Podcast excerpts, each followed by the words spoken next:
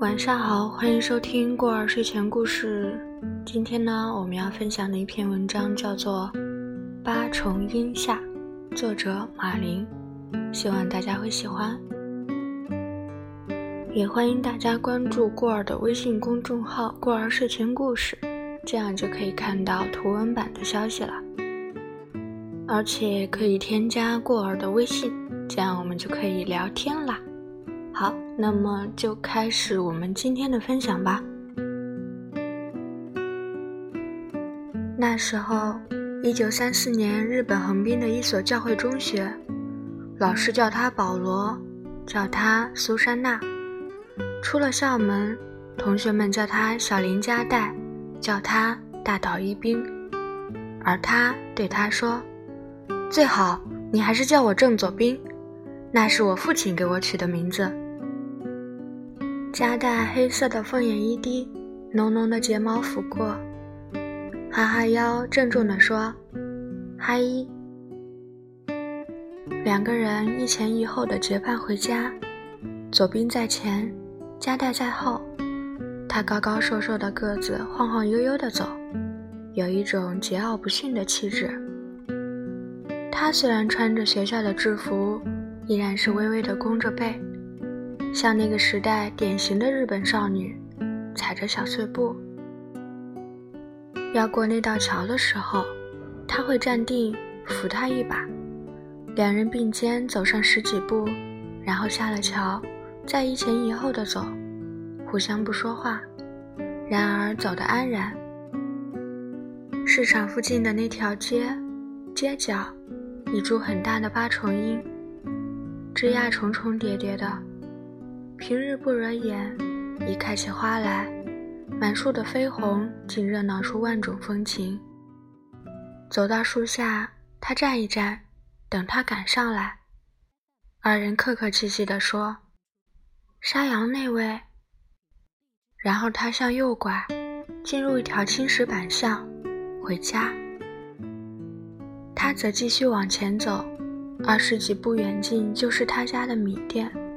女佣人迎上来，接过他手中的书包，热情地向拉门里喊一声：“二小姐回来了。”左宾家里迎接他的只有母亲。左宾的父亲郑孝仁是在中国和日本两地经商的广东人，他在横滨开一家食杂店，专卖中国南货，生意很好，于是就在横滨买下了十六岁的大岛由纪子。作为外室，虽然谈不上感情，但由纪子日本式的温柔顺从，较广东老家的两房妻妾要让人舒心得多。所以两人生活一直很平和。郑孝仁每年在日本住四个月，自从由纪子生下小左兵就住五个月。他在，由纪子穿戴整齐，殷勤服侍。他不在，游纪子卸下钗环，勤俭度日。左兵四岁时，广东家中连着催请郑孝仁回去，这一回去就不知怎么不回来了。日本的生意由管家代做，游纪子每月去账房领一小笔钱，仅够糊口。一年半载才收到信，信上没有称呼。只再三叮嘱好好照料左兵。到了左兵该上学的年纪，就收到账房转来的一个红包，包里有一叠钱，红纸上写左兵的学费。日月如流，转眼左兵十七岁了，在教会中学里是一贯优秀的学生。因为是个中国人，还因为没有父亲，他没少受同学的欺侮。但是他不怕。他虽然瘦，然而精打，也会发疯似的还击。渐渐的，也就有了名气。那一次，小林家代在校门口迎住他，说：“放学后我们一起走好吗？我一个人走僻静的路，有些怕，拜托了。”其实家代一向是由家中女佣接送的。左兵当时一口就答应下来，觉得有个弱小的日本女孩子居然请求自己的保护，是一件很有面子的事情。那时候，加代是情窦初开的少女，而佐兵仍是未谙世事的少年。每天清早，左兵走到巷口，远远的就会看见加代在樱树下等着，见了他，微微一笑，弯一弯腰，就跟在他的后面走。日久成了习惯。左边喜欢下雨天，下雨天加代穿木屐，噼噼啪啪的在身后响着，有板有眼，有韵律。雨大了，加代还会半踮着脚，在侧后方举着伞，给他遮一下。左边喜欢加代那种半羞半喜的样子，觉得女孩子真好玩。那年的圣诞节。学校组织晚祷，允许大家穿校服以外的正式服装。左边一出巷子，眼前竟是一亮。樱树下的加代穿了一件白底织淡淡樱花的和服，红底织银的襁褓，又因为雨丝霏霏，还撑着一把红色油纸伞。左边第一次意识到加代有多美，不知怎的，就心慌意乱起来。有一种马上想逃掉的冲动。少年的心啊，真是理不清楚。一九三六年底，市面上的流言已经很多，大批华人开始返国，在涌向码头的人潮中，左兵紧随着父亲的管家，觉得自己是一滴水。母亲哀痛地哭着，郑孝仁没有让他一起走。他抓着左兵的衣服，泣不成声。将近中午，船快开的时候，加代突然呜呜咽咽地出现在舱门前。他是临时知道消息的，费了一个上午的周折才找到这里。加代精疲力尽，他扑跪在左兵面前，只会说一句话：“可是，郑钧，我喜欢你啊。”一时间，左兵的心中一片茫然，好像雨中夹带的木屐一下子踏在了脑子里，每一下都无限悲戚地重复着。可是，郑钧，我喜欢你啊！一直到多年以后，左兵才意识到，夹带说出这句话要有何等的勇气。无望中的坚持，不奢望结果的表白。在最后的时刻，不顾一切，清清楚楚地说：“我喜欢你啊。”日本在左兵的记忆中，便是两个女人，头发凌乱，悲痛欲绝地站在细雨中的码头上。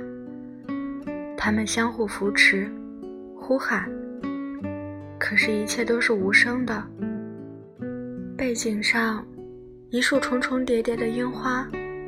静静的如雨落下，然后便是四十九个年头，左兵在中国流亡、读书、工作、娶妻、生子、丧父、解放、大跃进、当右派、平反、天孙、丧妻，和同时代的人们经历着差不多的悲欢，磕磕绊绊的，却也没什么值得过多抱怨。中日建交后，通过红十字会，他知道了母亲的下落。自1937年开始当看护，1946年死于疾病。简简单单，也没什么出乎意料之外的事情。倒是时常，他的记忆中会出现一种声音，但是想不起来是什么声音。他老了。一九八五年，他因一些产权问题回了一次日本。中学时代的老同学去饭店看他，走时留给他一张名片和一个返老还童似的鬼脸。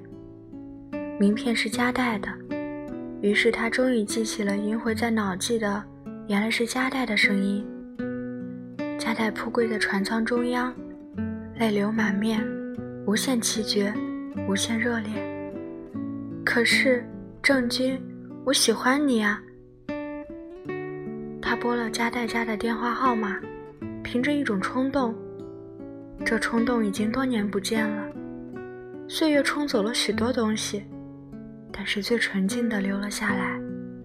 那因为缺憾造就的纯净，没有惊叫、眼泪、叹息、懊悔和掩饰，平平淡淡的。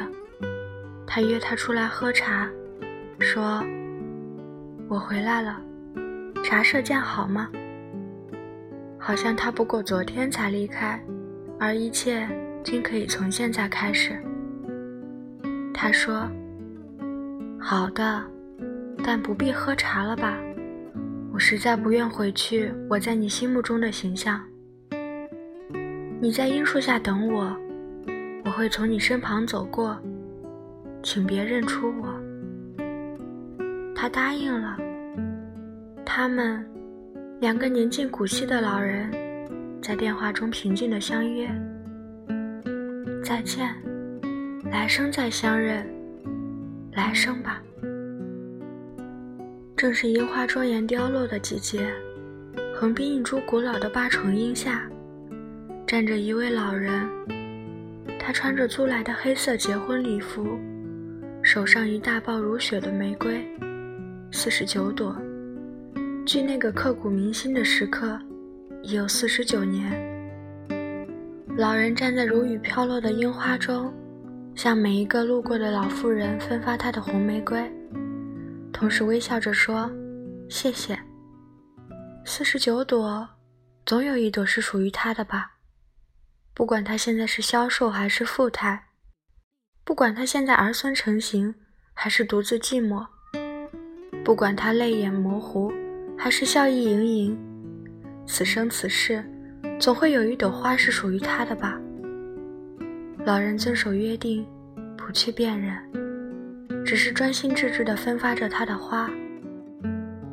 有的老妇人坦然地接受了，客气地道谢；有的老妇人满怀疑虑，可还是接下了，匆匆走过。老人信心十足地向每一位老妇人递过红玫瑰。他知道，他会从他身边走过，他会认出他。他会取走一朵迟到了半个世纪的花，而来生，他们会凭此相认，一定。好啦，这个故事呢到这里就结束了。据说是一个真实的故事。不管怎样，年少时期的爱情，如果没来得及说出口，或者留下了遗憾。可能真的会成为一辈子的遗憾吧，所以趁着现在还有机会，赶紧抓住你身边的那个人，可不要留下一辈子的遗憾哦。这个文章呢，刚开始有很多他他他，我感觉大家应该会有一点迷糊，所以呢。你们可以去关注公众号，公众号上有文字，这样就不会迷糊啦。好啦，那今天的分享到这里就结束了，大家早点睡，做个好梦，晚安。